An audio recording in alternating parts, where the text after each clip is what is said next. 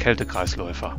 Verdichtete Informationen, verdampfende Zweifel, expandierendes Wissen. Der Podcast für alle, die Überhitzung cool finden.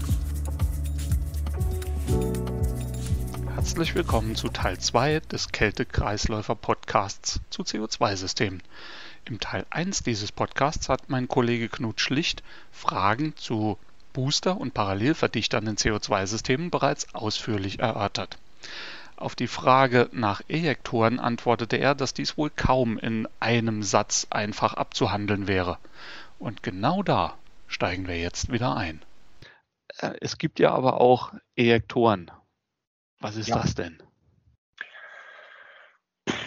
Das in einem Wort zusammenzufassen ist natürlich schon schwer. Also auf der Hochdruckseite, um jetzt wieder mal so ein bisschen auszu, auszuholen, auf der Hochdruckseite brauchen wir ja, ähm, wenn wir jetzt gerade transkritisch betrachten, sagen wir mal, wir kommen mit 85 Bar, kommen wir aus dem, aus dem Gaskühler raus und wir wollen dann auf den Mitteldruck runter entspannen, wo wir dann bei 31, 32, 4, 35 Bar, also irgendwo eine Temperatur zwischen 2 und 5 Grad sind. Ähm, die Reduktion müssen wir hinkriegen von 80 auf 30. Ich sag mal jetzt einfach nur 30. Also die 50 okay. Bar müssen sich ja irgendwo, irgendwo reduzieren. Das kann man ja. natürlich ähm, machen in einem ganz normalen Hochdruck-Entspannungsventil. Mhm. Auf der einen Seite. Auf der anderen Seite können wir das natürlich auch machen, indem wir ähm, einfach das, das transkritische Medium durch eine Düse drücken. Ist ja im Grunde genommen nichts weiter als ein ähm, Hochdruckventil. Okay, mhm. also wir nehmen jetzt nicht ein Ventil, was einfach nur auf und zu macht, sondern wir nehmen jetzt eine Düse. Okay, mhm. wir kommen also von oben mit einem hohen Druck und entspannen auf ähm, den Mitteldruck. Wenn wir jetzt diese Düse genau an der engsten Stelle, also genau da, wo wir entspannen, wenn wir da ein Loch bohren würden, oder wir bohren einfach ein Loch, dann mhm. würden wir den Effekt erzielen, dass wir dort nicht den Druck von innen nach außen, also von innen aus der, aus der Düse nach außen in die Umgebung haben, sondern wir haben da an der Stelle den sogenannten Bernoulli-Effekt, dass wir nämlich ein saugendes Moment haben. Das heißt, wenn wir also ein Medium mit hohem Druck durch eine Düse in einen offenen Behälter wie den Mitteldruckbehälter entspannen, haben wir genau an der Düsenöffnung äh, einen saugenden Effekt. Wir haben okay. eine Art Pumpe nur dadurch, dass wir Hochdruck auf einen niedrigen Druck entspannen.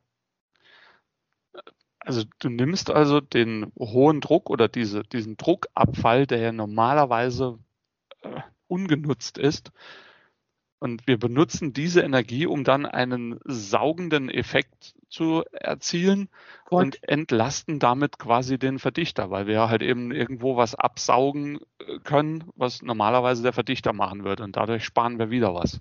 Absolut richtig, absolut korrekt. Und das ist dann auch der Sinn dieses Ejektors. Warum setzen wir den ein? Um dem Endkunden ein effektives Kältesystem zu installieren, zu verbauen, zu betreiben. Den saugenden Effekt, den nutzen wir, indem wir nämlich die saugende Rohrleitung genau wieder an die Saugseite des Boostersverdichter anbringen. Das heißt, dass wir dort einen Massenstrom sozusagen absaugen, den normalerweise auch wieder der Boosterverdichter sozusagen abarbeiten würde. Und auch darüber wird natürlich nicht der einzelne Booster-Verdichter effektiv, sondern es wird das Gesamtsystem effektiv. Weil ich kann, wenn ich ähm, den Ejektor in einem optimalen Punkt betreibe, kann ich auch da zwischen 20 bis 30 Prozent des normalen Massenstroms über den Ejektor abfahren. Also, das heißt, oh. wir haben in einer ganz normalen Boosteranlage haben wir wirklich nur den Boosterverdichter, der arbeitet. Der erste energetische ähm, äh, Schritt wäre sozusagen Einbau oder drüber nachdenken von Einsätzen von Parallelverdichtern. Das wäre sozusagen der erste Schritt, damit der Massenstrom aus dem ähm, Mitteldruckbehälter entsprechend nicht mehr dem Boosterverdichter zugeführt wird. Und der zweite Schritt, energetisch betrachtet, wäre dann, den Ejektor zu betreiben. Also auch da dann den Ejektorbetrieb über energetische Gedanken zu gewährleisten. Wie ist das denn bei diesem Ejektor? Beim, beim Verdichter ist ziemlich klar, der sollte nur Gas ansaugen, sonst geht der kaputt. Ein Ejektor kann doch aber auch Flüssigkeit ansaugen. Ich kann also Ejektor für Gas und oder Flüssigkeit einsetzen, richtig? Das ist, das ist richtig. Dem Ejektor an sich ist es relativ egal, was er ansaugt. Also bei dem, bei dem Entspannungsvorgang an sich ist es ihm vollkommen egal, ob es jetzt da Öl, flüssig, ob es flüssige, flüssiges Kältemittel oder gasförmiges Kältemittel ist. Das ist ihm, das ist ihm vollkommen egal. Nur, warum erzeugen oder warum redest du jetzt von, von Flüssigkeiten auf der Saugseite? Der, der Anschluss, der saugende Anschluss vom Ejektor ist ja auf der Saugseite. Das heißt, flüssig auf der Saugseite wollen wir ja sowieso vermeiden, weil was hat Flüssigkeit äh, äh, bei einem bei einem System, bei einem Verdichter hat da nichts zu suchen. Genau das aber, ist meine Frage. Warum, gibt es, wieder, warum gibt es Ejektoren, die Flüssigkeit ansaugen? Auch da wieder die Geschichte, das System energetisch wie möglich aufzubauen. Das heißt, wir haben auf der Hochdruckseite haben wir jetzt ja schon relativ viel ähm, energetisch verbessert. Wir haben Parallelverdichter eingebaut, damit der Massenstrom aus dem, aus dem Mitteldruckbehälter weg ist. Wir haben Ejektoren eingebaut, damit wir den Massenstrom auf den Boosterverdichtern noch weiter reduzieren. Das heißt, dass wir von vier Boosterverdichtern nicht mehr vier, vier Einsätzen brauchen, sondern nur noch anderthalb. Mhm. Okay? So. Mhm. Das heißt, wir haben auf der Hochdruckseite, auf der Verdichterseite haben wir schon relativ viel energetisch ver, ver, verbessert. Was können wir noch machen? Na, da bleibt natürlich dann noch die Kühlstelle. Kühlstelle, gerade bei den ähm, CO2-Anlagen, ist es im Grunde genommen mittlerweile, ich kenne gar keine anderen, ähm, so, dass wir grundsätzlich über ähm, elektronische Expansion reden. Das heißt, mhm. wenn wir jetzt aus Danfoss Sicht unsere AKVs, unsere, unsere ähm, ähm, elektronischen Einspritzregler, ähm, ähm, Ventile nehmen mit, mit unseren äh, ähm, Reglern, dann reden wir da von ähm, optimierten, aber überhitzten Verdampfungen. Okay? Heißt, ja. wir füllen den Verdampfer so optimal wie möglich. Das heißt, wir spritzen so viel Kältemittel ein, dass wir wirklich die Verdampferoberfläche gut ausnutzen. Gut ausnutzen heißt aber auch gleichzeitig, jetzt in Betracht auf den Verdichter, der ja keine Flüssigkeit haben will, dass wir immer drei, vier, fünf Prozent der verbleibenden Oberfläche des Verdampfers immer nutzen, damit wir überhitztes Gas am Ende des, Ver des, des Verdampfers haben. Weil Verdichter will keine Flüssigkeit. Mhm. Die will er einfach nicht ansaugen. So, das heißt, wir verschenken für jeden Verdampfer, für jedes Mal, wo wir, wo wir unsere AKVs nutzen und betreiben, immer zwei, drei, vier Prozent der Verdampferoberfläche, weil wir die nur zur Überhitzung des Kältemittels benutzen. Nicht für das Kühlgut, nicht damit die Temperatur aus dem Kühlgut in das Kältemittel und damit in weiß ich wohin gelangt. Also, warum nicht diese Fläche nutzen, um die Temperatur schneller in dem Kühlraum abzusenken, um, die, um das Kühlgut noch schneller, noch opti, optimalerer, also besser zu ähm, temperieren. Mhm. Das heißt, dass wir den Punkt, genau diesen Umschlagspunkt zwischen, zwischen letztem Tröpfchen verdampftes Kältemittel und nur noch überhitztem Gas nicht in dem Verdampfer belassen, sondern wir, wir ziehen diesen Punkt außerhalb des Verdampfers hin. Damit haben wir die komplette Verdampferoberfläche nur noch zur Kühlung zu, äh, zur Verfügung. Minuspunkt natürlich ganz klar.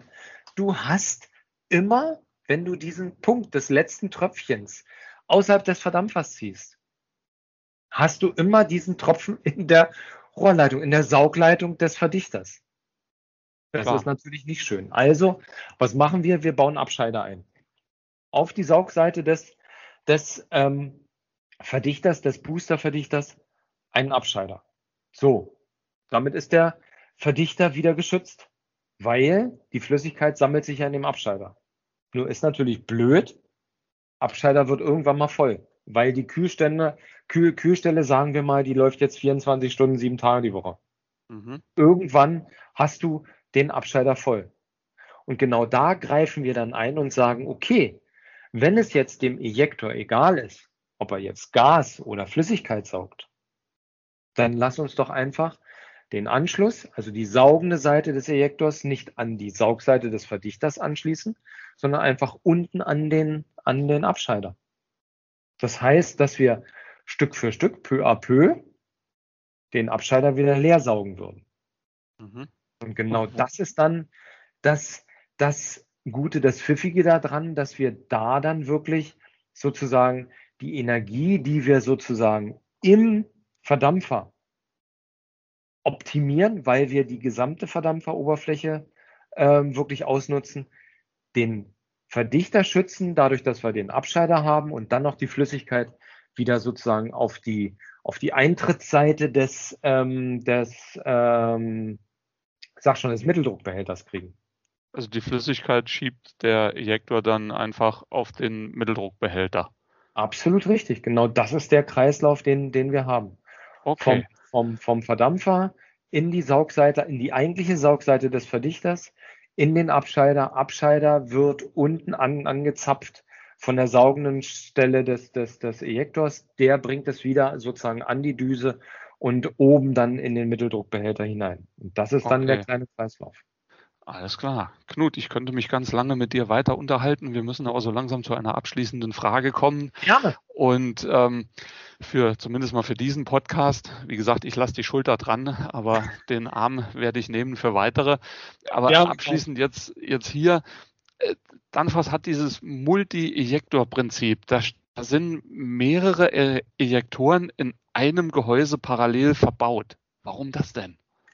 Na, du musst ja sehen, dass ähm, wir haben ja jetzt über, über ähm, Flüssigejektoren quasi gesprochen. Also wir über, den, über die Möglichkeit, flüssig aus irgendwo aus einer Stelle des Kreislaufsystems abzusaugen über Ejektoren.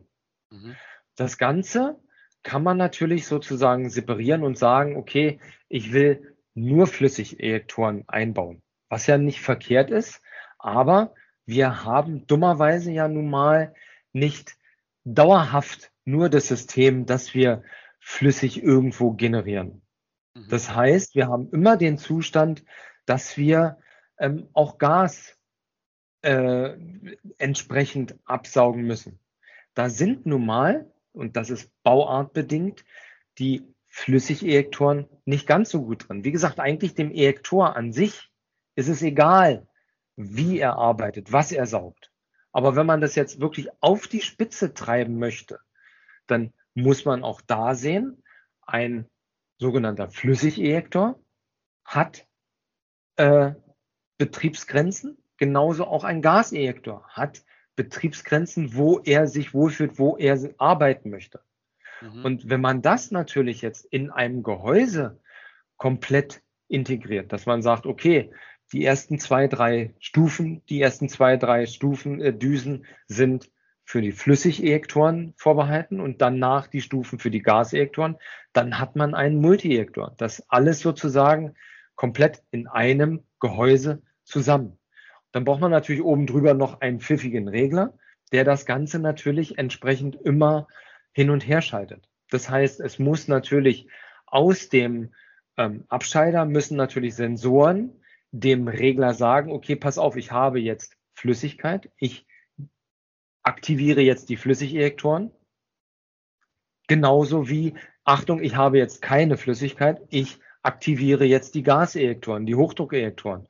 Und genau das machen unsere Regler, die da das, die Signale aufnehmen und dann entsprechend immer zwischen den Ejektoren hin und her schalten, um wirklich das letzte Mühe, und darauf kommt es jetzt mittlerweile an, wirklich nicht mehr zwei, drei, vier, fünf Prozent energetische Sparmaßnahmen einzu, einzuwirken und dem, dem, dem Kunden zur Verfügung zu stellen, sondern geht es wirklich um Bruchteile von Prozent, dass wir wirklich das Optimum, also den, den, das I auf den I-Punkt zurückführen und genau wirklich optimal das System betreiben.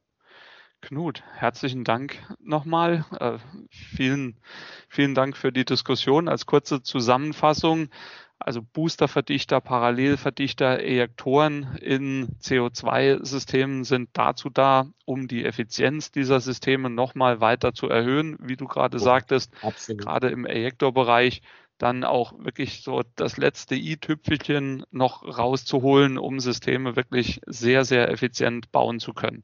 Korrekt. Vielen Dank an, an die Zuhörer. Vielen Dank fürs Zuhören. Knut, vielen Dank an dich nochmal. Ja, und bis zum nächsten Mal. Immer unterkühlt entspannen. Danke. Tschüss. Jörg, ich danke. Tschüss.